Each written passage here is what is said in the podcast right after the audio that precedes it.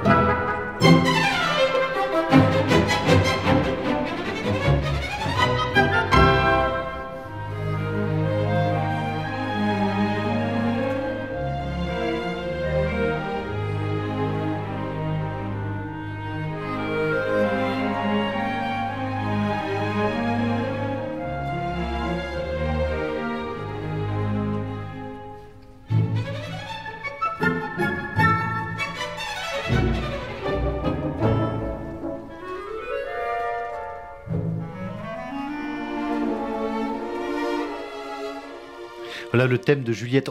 Quelle merveille. Mais oui, tout de suite, on voit ce personnage de cette jeune fille oui, euh, innocente. On sent la jeunesse, la fraîcheur, le, côté très, très enlevé, très léger. Et à la fois, on sent aussi euh, la force romantique un peu tragique dans le thème principal. Il y a la fraîcheur de la jeunesse, la légèreté et le, et le, oui, le grave qui pointe en dessous et, des, et encore une mélodie euh, effectivement complexe. Euh, rythmiquement, c'est pas si complexe, hein, ça reste carré. Mais, le, mais sur le plan mélodique, c'est vrai que c'est, c'est très. Il y a ces cassures. Alors toi, tu voulais qu'on écoute la scène du balcon, la célèbre scène du balcon. On la connaît tous quand enfin Roméo vient déclarer sa flamme ah, à, Juliette au balcon. Alors pourquoi tu as choisi cette scène? C'est la scène de l'amour absolu, ça.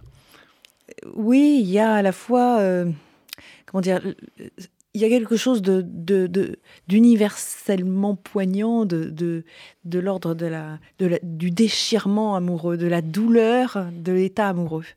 Euh, qu'on peut ressentir dans, dans, la jeunesse particulièrement, euh, qui n'est pas un état serein, qui est un état de bouleversement.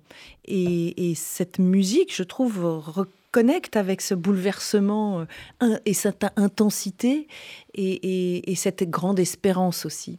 Alors on va l'entendre, c'est vrai, c'est très vrai ce que tu dis, on va entendre au début, donné par les corps et les contrebasses, comme le cœur de Roméo qui bat très fort, mmh. d'ailleurs le cœur des deux amants qui bat très fort, et puis ce thème magnifique, très romantique des violoncelles, auquel va répondre bah, le thème de Juliette au violon dans le suraigu extrêmement ému.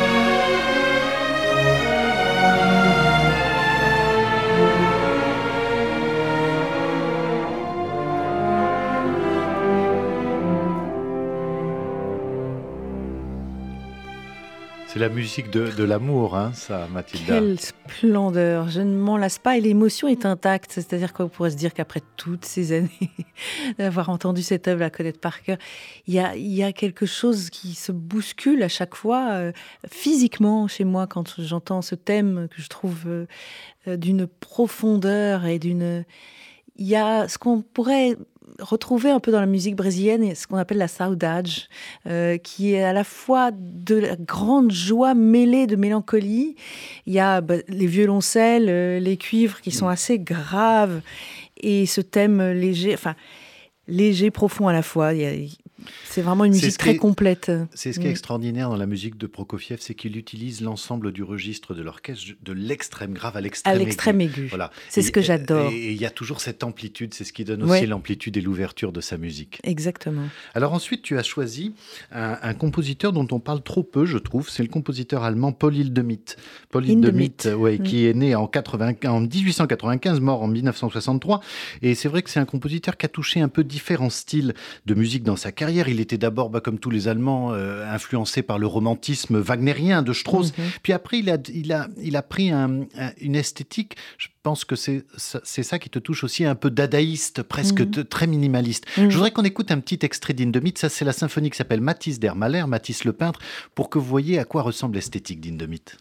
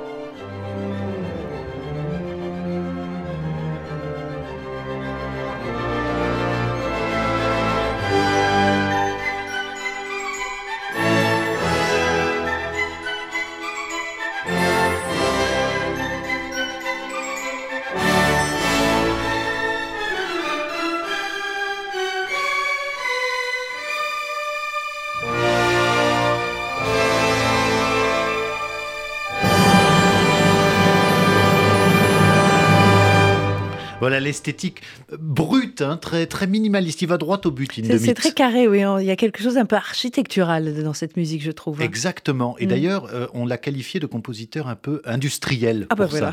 Tu vois Mais l'œuvre que tu as choisie, elle est peut-être un peu plus romantique. C'est les quatre tempéraments. Tu, oui. tu peux nous en parler? Alors les quatre tempéraments est un ballet très célèbre de Georges Balanchine, qui est un des plus grands chorégraphes euh, contemporains euh, du, du, XXe siècle, qui a eu une compagnie, une des plus célèbres au monde, qui s'appelait le New York City Ballet. Et cette, ça, ça, a été pour le monde de la danse un chorégraphe qui aura marqué son temps, qui a impacté le, la danse contemporaine néoclassique. Il utilisait une technique classique, très élégante, euh, beaucoup de, de, classes, beaucoup de, figures graphiques, euh, des danseuses sublimes dont il tombait régulièrement amoureux. Et, mmh. euh, et il a beaucoup travaillé avec Stravinsky. Et il a fait un ballet très célèbre qui s'appelle Les Quatre Tempéraments sur la musique d'Inde qui est une musique qui qui a des, points communs avec euh, Prokofiev, je trouve, dans, oui, tout à fait. dans ces mélodies euh, euh, étranges auxquelles on ne s'attend pas, avec des, des octaves. Enfin, c'est assez complexe mélodiquement. Et, mais c'est très. Moi, je me souviens très bien de, de, de ce ballet pour l'avoir dansé moi-même. J'ai eu cette chance. Et de. Il était d'une musicalité et on avait l'impression qu'il dessinait graphiquement la musique avec les corps des, danseurs. Alors au départ, les quatre tempéraments, en fait, c'est un thème et variation pour piano et cordes, simplement. Il n'y a que les piano et cordes. Alors évidemment, on imagine aisément pourquoi ça a inspiré euh, Balanchine, parce que en, danse aussi, il y a des thèmes et variations. Mais de quoi, que, raconte ce ballet exactement Les quatre tempéraments sont quatre humeurs, finalement, quatre émotions. Euh, euh, donc c'est sa vision du tempérament. Alors je crois qu'il y a colère euh, il y a, je ne sais plus quels sont les autres euh, titres de ballet. Il y, ah oui, c'est ça. y en a quatre, donc. Euh, mais mélancolique, je crois. Et, chaque tableau, on va dire, va représenter un tempérament. Alors, on écoute la deuxième variation, qui est une sorte un peu de valse, qui effectivement fait beaucoup penser à Prokofiev. Mm.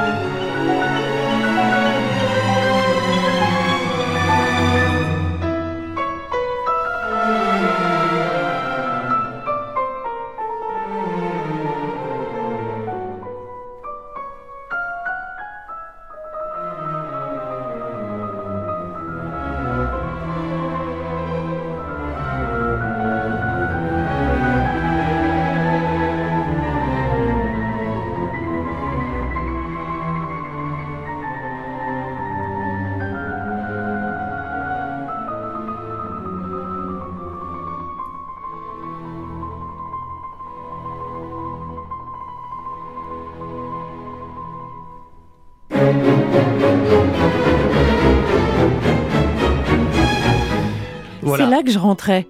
Ah, tu rentrais sur la, variation qui commence Qui commence là, oui. Donc ça te je me souviens encore de, de la chorégraphie. Ouais. Ça te rappelle tes souvenirs de, de danse De danse, oui, absolument. Mais euh, j'aime beaucoup euh, les valses en général, euh, quand elles ont ce, ce, trajet qui a à la fois le côté enlevé de la valse qui, qui, qui encourage au mouvement et Et il y a le, côté un peu dissonant, euh, tragique. Euh, il y a ça aussi. J'ai hésité à. Parce qu'il y a beaucoup, beaucoup de, musiciens que j'adore et de compositeurs que j'adore, mais il y a une valse magnifique que Prokofiev a écrit pour Cendrillon, ah le ballet, qui est. Ah, on l'a passé l'autre jour avec euh, Marek. Oui. Et puis il y a les ah valses nobles et sentimentales de. Enfin, j'ai quelque chose, il y, a, il y, a, quelque chose qui me parle, pas seulement dans la musique classique d'ailleurs, hein, musique contemporaine Même aussi. Le trois temps. Ouais, le trois temps me parle beaucoup. Hmm. Mm. Mais c'est un point commun, je pense, aux danseurs, parce qu'il y, a, ce, il y a ce, mouvement. Ce mouvement hein. Et le corps se souvient des chorégraphies? Tu t'en souviens oh, encore Bien sûr, il y a une mémoire du corps. Il y a une mémoire du corps. Hein. Comme le vélo. Ça, ça impressionne toujours beaucoup les musiciens comme je suis. De, bah, toi aussi, il y a une mémoire du corps bah, avec l'instrument, non? Oui, euh, dans les, dans les bras quand on dirige. C'est vrai, c'est vrai. tu n'as pas tort. Alors, dans ta sélection des ballets, tu as choisi peut-être euh, le ballet le plus iconique. Ensuite, c'est le Sacre du ah. Printemps. Hein, le Sacre du Printemps, c'est un, un peu bateau, mais je peux pas. Enfin, c'est ah trop important pour, ne pas. C'est évidemment très important parce que le Sacre du Printemps, c'est un événement dans l'histoire de la musique parce que quand il est créé en, 1913, c'est les grands ballets russes à l'époque au, mm. au, théâtre des Champs-Élysées. C'est un véritable scandale. Et d'ailleurs, le scandale arrive autant par la danse que par la musique. Parce que la danse scandalise aussi, parce que ce sont des espèces de scènes paillettes euh, extrêmement violentes. On ne sait pas vraiment où ça se passe. quoi. C'est dans une sorte d'ancienne Russie un peu, un peu barbare. Et on voit des sacrifices humains, on voit des gens hystériques. Mm. Et la musique, est... on n'a jamais entendu une musique comme ça. Mm. Oui, je sais que ça a été un, scandale. C'était au Théâtre des Champs-Élysées, d'ailleurs, que ça a eu lieu. Et euh, oui, ça a été un scandale. Et puis après, euh, cette œuvre, euh, bon, peut-être qu'elle est arrivée trop tôt dans l'humanité, cette œuvre, pour, être comprise au moment où elle, a été créée. Mais avec le recul et le temps, c'est devenu emblématique, non seulement de. En plus, il y a eu évidemment euh, Pina Bausch qui a créé ce chef-d'œuvre du Sacre du Printemps, une chorégraphie d'une puissance qui aura marqué l'histoire de l'art, au-delà même de la danse et de la musique. Et donc, il y a eu une rencontre magique aussi entre Stravinsky et Pina Bausch, qui, où l'un aura sublimé l'autre hein, et, donné une, dimension euh, euh, éternelle, universelle, puissante, humaine, animale, archaïque. Enfin, il y a quelque chose dans cette œuvre euh, qui est ultra moderne, je trouve, hmm. dans l'impact rythmique. moi, je suis plutôt rythmicienne dans mon, ma, façon de percevoir la, musique. Et, et, là, sur le sacre, euh, le rythme est ancré dans les tripes. quoi. Bah, c'est vrai que, tu l'as dit, le soir de la première, c'est un véritable scandale. On n'entend mm. même plus la musique tellement il y a de huées. On raconte même que Nijinsky, le chorégraphe, il était monté sur une chaise et hurlait les pas parce que les, les danseurs n'entendaient plus la musique. Et pourtant, c'est un orchestre monumental de 110 musiciens, mais malgré ça, il n'entendait plus. Et puis dans la salle, bah, seuls des très grands musiciens comme Maurice Ravel ou Claude Debussy bah, sont émus aux larmes, mm. se lèvent et disent qu'est-ce que c'est que ce chef-d'œuvre? On va mm. en écouter un extrait tout de suite. Tu as choisi les, rondes printanières. Euh, c'est intéressant parce que c'est une. Euh, au départ, on a une structure presque euh, classique et peu à peu, comme le fait Stravinsky tout au long du sacre, il va déformer, déformer ce rythme jusqu'à l'outrance et jusqu'à une violence extrême.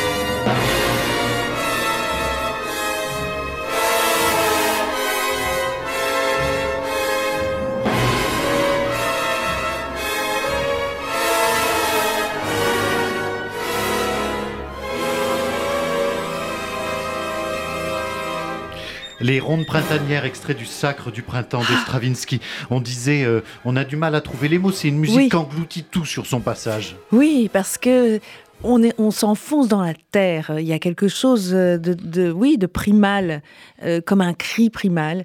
Il y a eu une tragédie et effectivement la distorsion qui arrive progressivement sur ce mouvement, c'est de la violence. C'est quelque chose qui se déforme de douleur. Et cette douleur, elle est, elle est, ah, comment décrire? C'est difficile de trouver les, bons adjectifs parce que c'est. Ça vient des tripes. Hein. C'est quelque chose de très organique. C'est une musique organique. et on pense souvent à tort que la musique classique est une musique élégante, une musique de, de tête.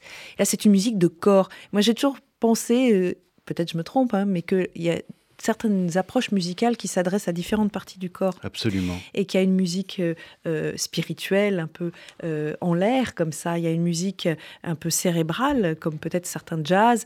Il y a une musique du cœur, je pense au gospel. Puis il y a, une musique du ventre, un peu. Et, et, pour moi, le sacre, c'est une musique du ventre. Il y a la musique des pieds. Certaines musiques africaines, pour moi, sont plutôt dans, dans, le, oui, dans la terre. Là, il y a il y a cette, cette, euh, cette dureté profonde et, et en même temps euh, une douleur, quoi, une douleur. On va à euh, l'essentiel, c'est de la musique tribale. et on peut imaginer effectivement en, 1913 le, ce qu'ont ressenti les gens à l'écoute de cette musique totalement nouvelle et, plus rien ne sera jamais comme avant après la création du Sacre du Printemps en musique parce que il a touché effectivement une, une, une nouvelle manière de faire de la musique et de la faire mm. ressentir dans le corps comme tu, comme tu l'as dit. Mais je comprends aussi pourquoi euh, cette musique te touche parce que dans tes spectacles, toi tu as cette recherche aussi sur le son et d'aller à l'essentiel. Tu as mhm. créé un nouveau langage qui est un langage je ne dirais pas muet, mais qui est un langage sans parole. Non verbal, absolument. C'est oui parce que je, enfin, il y, a eu beaucoup de textes extraordinaires au théâtre. Euh, moi, je ne pense pas que je sois. Euh, l'idée de me comparer à certains auteurs, c'était impensable pour moi. Et puis, je me suis dit, qu'est-ce que je peux essayer de construire et comment je peux essayer de raconter une histoire euh, à, ma façon? Et j'ai cette historique. Cette, la musique est, vraiment mon socle de, vie et, le mouvement. Et je sais que on a beaucoup d'autres manières de se comprendre et de communiquer en dehors du, des mots. Et c'est ce que je fais avec mes spectacles sans parole. Mais effectivement, il y a beaucoup de sound design euh, et de musique, et de musique énormément de musique. Là, le nouveau spectacle, donc Make Up, qui est, qui, qui est en tournée, tu, peux nous en dire un mot? Qu'est-ce que ça raconte Make, Up, c'est très simple. C'est une journée de tournage de film vue uniquement du carloge maquillage. Ah, Donc il y a un carrelage maquillage sur scène et le public est comme derrière le miroir et il voit ce qui se passe, les avant, les après, les préparations, le côté. Ce qui m'intéresse toujours moi dans mes spectacles, c'est la cohabitation forcée, que ce soit dans le monde du travail, sur un open space ou euh, dans, euh, sur un banquet de mariage, le temps du banquet. Là, c'est le temps d'un tournage, une journée de tournage de film, mais vu de cet endroit exigu. Donc là, c'est une cohabitation forcée puisque les acteurs choisissent pas avec qui ils travaillent, et euh, mais dans un endroit exigu. Et ça, ça m'intéressait. C'est magnifique. ça drôle. J'encourage tout le monde à aller voir les spectacles de, Mathilde Amé qui sont vraiment euh, extrêmement singuliers euh, et, magiques et qui font appel aussi, peut-être comme Stravinsky, à, des choses qu'on a à l'intérieur de, soi. Make-up, c'est en tournée, ne, le ratez pas. Allez, on va se quitter avec le Sacre du Printemps. un, autre petit extrait, tu sais, c'est la, la danse de la terre à la, à la fin du premier oh. acte. Alors là, qui emporte tout sur son ah passage. Euh, une minute de, de folie rythmique comme seul Stravinsky sait en faire.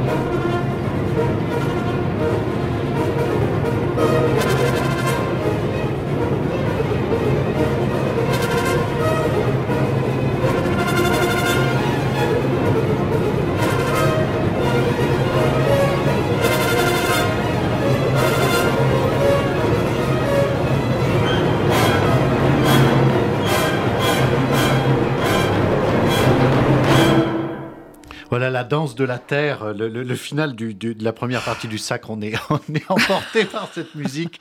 Merci d'avoir choisi ça. Il y a quelque chose de... Oui, il y, a, le rock, il y a toutes les musiques qui vont arriver. Qui, qui, il y a tout, tout la, funk, le rock, la, toutes les musiques sont déjà là, j'ai envie de dire. Absolument. C'est de la trance hein, aussi. Complètement, c'est de la trance. Il y a de l'Afrique aussi dedans. Ben, merci beaucoup Mathilda d'avoir fait ce choix, en tout cas autour du ballet, et puis par rapport à des œuvres euh, que j'espère tu vas donner envie de réécouter à nos auditeurs. D'ailleurs, qu'est-ce que tu leur dirais toi pour leur donner envie d'écouter ces grands compositeurs? Je leur dirais de ne pas l'écouter euh, à la légère. On écoute de la musique en fond, ce qui pour moi est une, aberration. Je mets jamais de la musique de fond. Je mets ou de la musique ou je remets pas, mais se prendre un moment d'écoute sans rien faire d'autre réapprendre à, ah, écouter juste la musique. écouter la musique sans rien faire d'autre. Poser le, portable, mettre le son, du vrai son, pas le son sur le petit téléphone, sur des petites enceintes, euh, trucs, des vrais, un vrai son, se mettre vraiment dans une condition et passer juste un moment, un moment, mais un quart d'heure, c'est quoi dans une journée, c'est quoi dans une vie, qu'est-ce qu'on perd comme temps à faire des conneries, et on se passe, et là on est euh, transporté dans un ailleurs. On a besoin d'oxygène. Merci euh, Mathilde Amé pour ce message. Et c'est vrai que dans cette émission, bah, c'est ce qu'on essaie de faire, de prendre cette demi-heure avec vous euh, pour réécouter et vous donner envie de réécouter ces grands compositeurs que l'on aime. Merci beaucoup Mathilde Merci, euh, on te retrouve sur les routes avec Make Up, ton dernier spectacle. Et vous, chers amis, je vous retrouve bientôt pour un nouvel épisode de La musique de ma vie sur RCJ. À très bientôt, prenez soin de vous.